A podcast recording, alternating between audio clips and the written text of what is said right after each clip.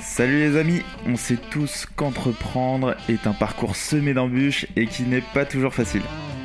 L'objectif de chaque épisode répond à une problématique bien précise avec des solutions concrètes que tu peux implémenter dans ton business dès demain. Je suis Alexis Bouvet, cofondateur de l'agence Cvisu et de la marque Tailleur, et je te souhaite la bienvenue dans Conseil d'amis, le podcast qui apporte un maximum de valeur pour les entrepreneurs. Bonne écoute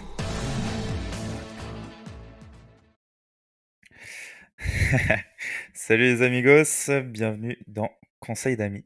Aujourd'hui, on est en compagnie de Victor, Victor Vives, fondateur de Kitchi, qui va nous donner ses techniques pour créer un process d'acquisition parfait. Bonjour Victor, déjà comment tu vas? Hello, en pleine forme depuis Tenerife, euh, je vous envoie euh, mes meilleures ondes et mes meilleures vibes. Incroyable, incroyable, incroyable. Est-ce que tu peux te présenter du coup pour ceux qui nous écoutent en quelques phrases? Oui, alors du coup, j'ai commencé en tant que coach anti-acné sur Internet il y a 4 ans et j'ai découvert le growth marketing au détour de 2-3 boutons percés. Et franchement, j'ai pris une énorme claque euh, dans la tête. Euh, je faisais un peu de lead gen, notamment pour les thérapeutes et les professionnels du bien-être alternatif. Et progressivement, je me suis spécialisé en B2B. Et c'est là où j'ai pu euh, finalement accompagner des agences ou des cabinets de conseil avant de me spécialiser uniquement sur euh, finalement la lead generation pour des SaaS en B2B. Trop cool, super intéressant. Donc lead gen, ça tu kiffes, c'est ce que ce que tu aimes faire au quotidien. Est-ce que tu peux nous dire du coup quand on rentre euh, rentrons directement dans le vif du sujet, quelles sont les mmh étapes pour toi pour générer des leads?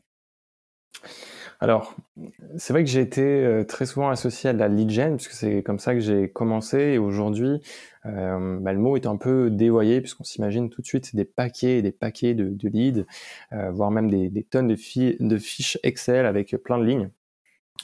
Euh, moi, je pense que tout démarre avec déjà euh, un bon ciblage, euh, quelque chose qu'on ne travaille jamais assez, et donc tout part en fait déjà d'une bonne qualification. Donc c'est là où moi je distinguerais, c'est si on a déjà des clients ou si on n'en a pas, et on suivrait alors des démarches un peu différentes. Si on a déjà des clients, c'est de passer un peu plus de temps avec eux et d'arriver à trouver vraiment des points communs. Il existe aujourd'hui plusieurs outils synthétiques qui permettent de, retracer ça. On parle beaucoup des cartes d'empathie, donc euh, c'est euh, un schéma qu'on pourra se partager, qui est un canevas et sur lequel on vient mapper un petit peu les traits psychologiques et les traits de comportement de son euh, client idéal. Et quand on n'en a pas, eh bien à ce moment-là, le mieux c'est peut-être d'aller aussi voir dans son réseau euh, directement si quelqu'un peut nous introduire auprès d'un client supposé ou d'un prospect supposé, d'aller un petit peu euh, se mêler en fait à ces, communautés-là pour s'assurer que on est vraiment en présence euh, d'un prospect qui serait intéressé par ses produits et ses services. Et c'est là où il ne faut pas du tout hésiter à proposer un café, que l'on soit justement avec un produit ou un service ou que l'on ait déjà en fait une marque qui est bien installé, proposer vraiment un café d'échange, euh, oublier complètement sa prospection et euh, rentrer en discussion euh, interpersonnelle. Donc on part déjà de ce premier point, je sais exactement qui je cible.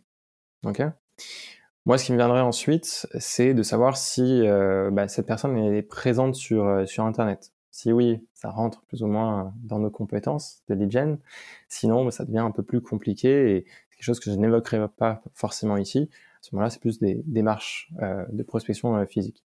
Imaginons que la personne soit présente sur Internet, c'est euh, à ce moment-là de considérer Internet comme un immense océan. Et dans cet océan se trouvent plusieurs mers, plus ou moins grandes, plus ou moins garnies de nos prospects qualifiés. Et bien, il va falloir commencer par prioriser. Plutôt que d'attaquer les différents sous-espace, commençons par voir déjà où les prospects se trouvent le plus. Je donne un exemple, par exemple, euh, quand on me demande de trouver des coordonnées de restaurateurs, il se trouve qu'ils sont bien plus présents sur Google Maps que sur LinkedIn, qui sont bien plus présents sur Instagram que sur, je sais pas, sur n'importe quel autre annuaire de restauration. Euh, donc là, ça me permet moi de mon côté de me dire, ben voilà, si je dois adresser cette population-là, il faut que je trouve le moyen de récupérer de l'information sur les réseaux où ils sont déjà, des réseaux où ils renseignent de l'information. On a également aux côtés de Google Maps et des réseaux sociaux, on a LinkedIn aussi, qui est un formidable moteur de recherche euh, de prospects, mais on a encore les communautés euh, Slack, les annuaires également, et j'en oublie certainement. Donc déjà, de se mettre dans l'idée de chercher un bassin d'audience où se trouve de la donnée qui nous permettrait eh bien, de se rapprocher un peu plus de son interlocuteur. Ok, donc tu définis bien ta cible, tu essaies de trouver effectivement où est-ce que je peux euh, justement trouver ces informations, quel est le bon canal euh, pour mmh avoir tout ça. Et après, une fois que tu as identifié tout ça, où est-ce que tu vas? Écoute, euh, à ce moment-là, j'aurais plutôt tendance déjà à chercher tous les outils qui me permettraient d'extraire la donnée présente sur les bassins d'audience. donc là, j'aurais plaisir par exemple à citer Phantom Buster ou Captain Data qui proposent des solutions assez simples pour extraire de la donnée. Phantom Buster est sans doute l'outil tout en un le plus adapté pour ça. Et euh, j'irai aussi me renseigner sur des communautés euh, de forums, de Slack, pour pouvoir comprendre au juste quelles sont les informations que je peux en retirer, comment est-ce que je peux les utiliser à moyen terme. Euh, donc, essayer d'anticiper la fin de mon, processus d'extraction de nettoyage. Qu'est-ce qui peut vraiment m'attendre au bout de ce process? Donc, voilà, je m'équipe avant de commencer ma descente en eau trouble. Euh, si on prend l'exemple de Sales Navigator, qui est euh, une des recherches aujourd'hui les plus utilisées pour euh, sourcer des prospects, pour miner quelque part de la data, eh bien, à ce moment-là, LinkedIn te propose plusieurs automatisations et c'est pour ça que tu retrouveras des outils comme EvaBoot ou comme Phantom Buster pour pouvoir eh bien, exporter les résultats de ta recherche Sales Navigator. Donc, une fois que je suis sur ces navigateurs, pour ne citer que celui-ci, ou toute autre euh, euh, source qui me permettent de chercher de l'information avec des mots-clés ou avec euh, peut-être des, renseignements comme une localité, eh bien, je commence à renseigner tous les détails que je peux retrouver de mon client idéal sur ce moteur. Par exemple, sur Sales Navigator, je vais commencer à taper les titres de poste pour lesquels je sais que j'ai en face de moi mon interlocuteur idéal. Je vais aussi à ce moment-là rentrer les tailles d'entreprise. Je vais me limiter à quelques filtres dont je sais que LinkedIn est fiable, pour lesquels je sais que LinkedIn est fiable, pour lesquels je sais que le niveau de complétion par les utilisateurs est aussi vérifiable et fiable. Donc, ce qu'il faut garder à l'esprit, c'est que sur ce bassin d'audience, la donnée qui est récoltée est très dépendante de la donnée qui est renseignée par nos prospects. Donc autant choisir des sources les plus fiables possibles et accepter aussi que ce ne soit pas une information qui soit statistiquement à 100% euh, juste et vérifiable. Et là, de manière assez contre-intuitive, euh, je mets notamment sur ces Navigator en exclusion tout ce que je sais que je sais.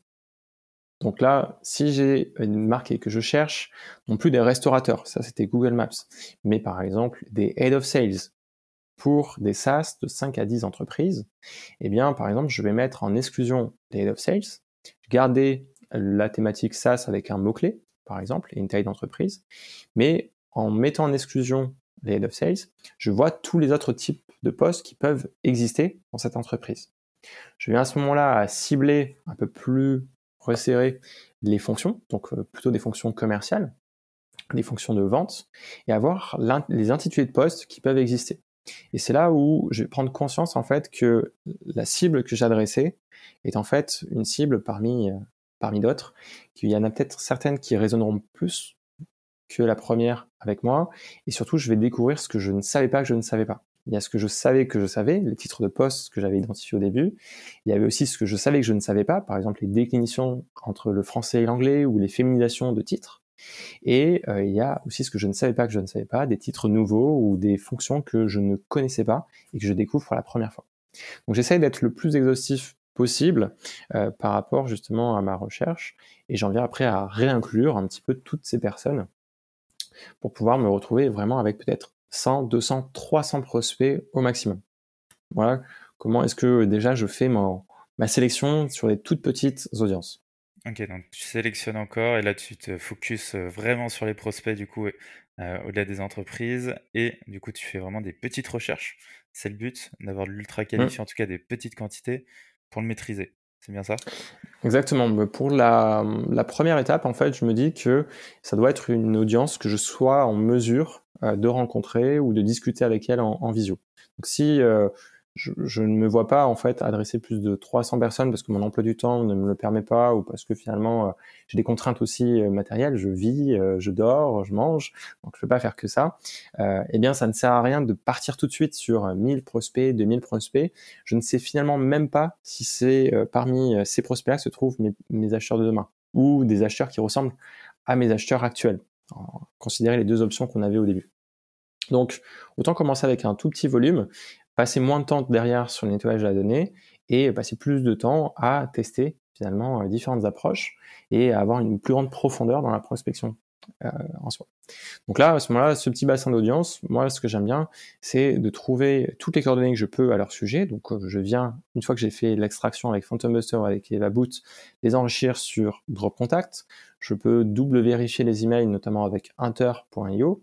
Et après, pour les téléphones, j'aime beaucoup Casper et Lucha, qui me permettent aussi de remonter jusqu'à parfois 50, 60, 70% de numéro de téléphone, ce qui trouve énorme.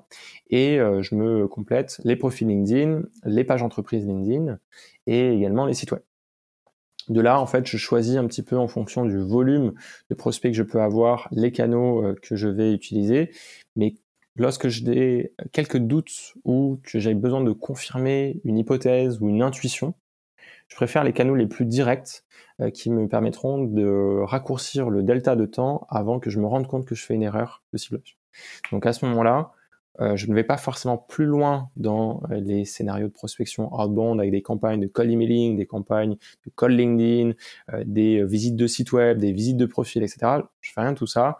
Je prends mon téléphone, idéalement un téléphone en VoIP directement sur mon ordinateur pour que les appels soient enregistrés et je prends les premiers numéros qui m'inspirent le plus en ayant le profil LinkedIn à côté. Donc j'appelle directement les personnes et j'ai un petit pitch euh, commercial où j'essaye non pas de me vendre, mais de vendre la raison de cet appel, la, raison qui me motive en fait à en savoir plus à leur sujet. Et je vois si euh, bah, déjà le problème résonne chez mon interlocuteur, s'il est aimable, s'il est disposé en fait à échanger, et si euh, quelque part il est d'accord pour voir assez d'intérêt dans ma proposition de valeur, que ce soit mon bien, mon service ou simplement échanger un café avec moi, pour bah, sauter le pas de, de l'action. Donc euh, tout de suite, téléphone, enregistrement, au besoin réécoute pour emmagasiner un maximum d'enseignements et verser un peu plus dans la sales intelligence que dans la lead gen euh, que tu me présentais au début. Et super intéressant. En fait, tu vas un peu à, l'inverse de ce qu'on pourrait penser. La lead gen, on va penser grosse quantité euh, et puis directement délivrer sur par mail, LinkedIn, téléphone et attaquer sur tous les canaux ce que je trouve super intéressant, que tu vas vraiment avoir ta base de données, l'enrichir au maximum pour qu'elle soit ultra clean. Et après, seulement téléphone et hop, ça pitch.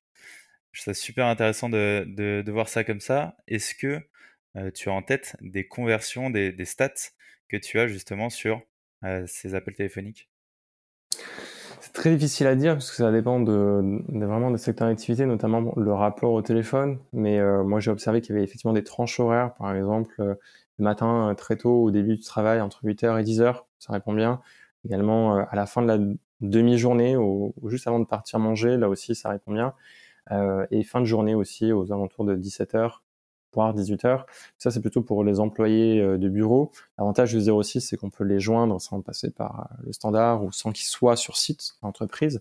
Après, par exemple, l'exemple des restaurateurs que je citais, c'est tout, à fait l'opposé. C'est au contraire pendant les périodes de déjeuner et de pause pour les actifs qu'eux sont en pleine euh, effervescence et où il est impossible de les joindre.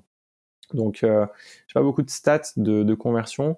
Ce que je peux te donner, c'est que en moyenne, euh, mes appels sur 100 appels, euh, un appel dure une minute lorsqu'il est décroché minimum.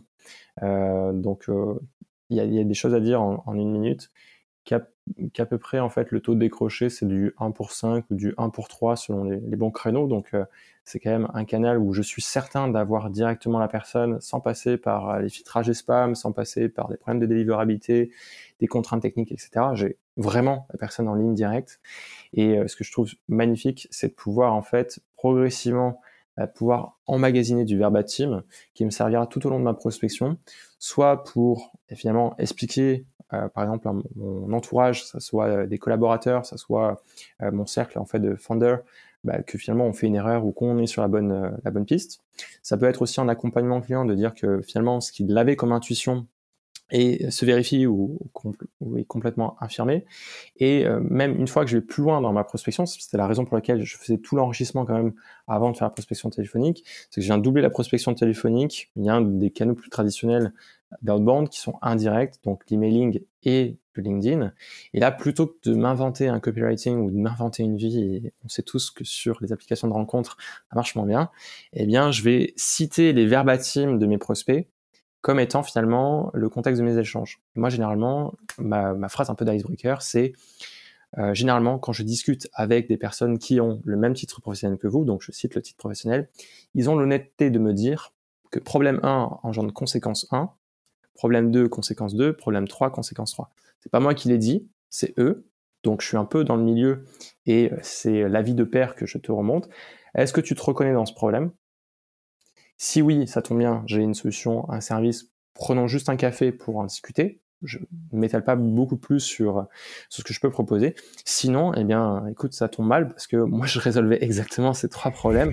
Donc, je peux strictement rien pour toi. Je peux juste remonter qu'il y a un problème qui n'est pas résolu sur Terre et que euh, on espère qu'un entrepreneur se chargera de le résoudre à ma place. Donc, euh, cibler problèmes et idéalement pas les problèmes que j'imagine, mais les problèmes que j'ai entendus au téléphone. Et rapidement, en fait, c'est un peu comme quand on s'invite à une soirée eh bien, on prend vite les codes, euh, soit oraux, soit de comportement, soit d'histoire, on entend au téléphone, et les prospects sont parfois très bavards au téléphone.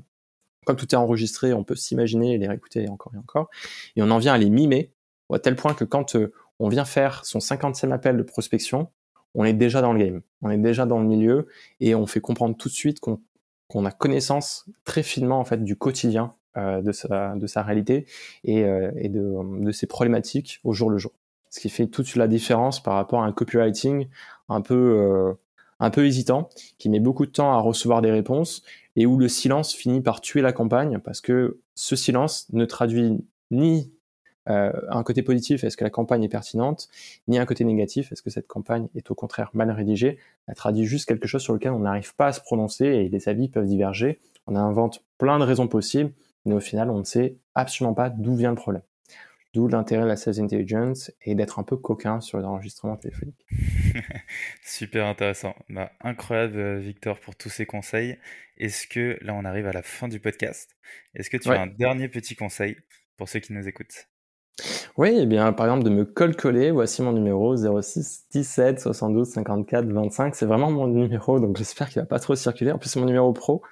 Donc, euh, moi La dernière fois que quelqu'un m'a collé, euh, ça s'est super bien passé. J'étais très content. En fait, je lui ai donné euh, une minute de mon temps. C'est le temps moyen que m'accordent mes prospects. Donc, j'ai dit une minute pour lui.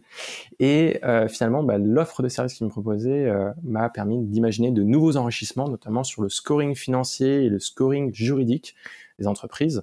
Donc, euh, bah, ça s'est super bien passé. Et moi, j'ai plaisir à ce qu'on me prospecte de la bonne manière, évidemment. Euh, et je trouve ça super intéressant bah, de voir un peu les meilleures pratiques. Donc, venez m'impressionner. Et je vous récupérerai quelques éléments aussi pour mes propres scénarios. Génial, parfait. Bah, allez-y, n'hésitez pas, appelez sans modération. Partagez-le sur toi, vos amis US. Clairement. Je te dis du coup une très bonne journée et euh, à très vite. Merci encore. Salut. Ciao. Si t'es arrivé jusqu'ici, c'est que cet épisode t'a apporté de la valeur. En tout cas, j'espère. Tu pourras retrouver tous les liens utiles en description. Et si tu as un pote, une pote ou un proche, par exemple, qui pourrait être intéressé par cet épisode, je t'en prie, partage-le. Tu peux également mettre 5 étoiles sur Apple Podcast et t'inscrire à notre newsletter Conseil d'amis qui te filera plein de tips tous les mois. On peut se retrouver sur LinkedIn ou par mail à alexis-conseil-ami.com. Bon, je te dis à très vite. Ciao, ciao.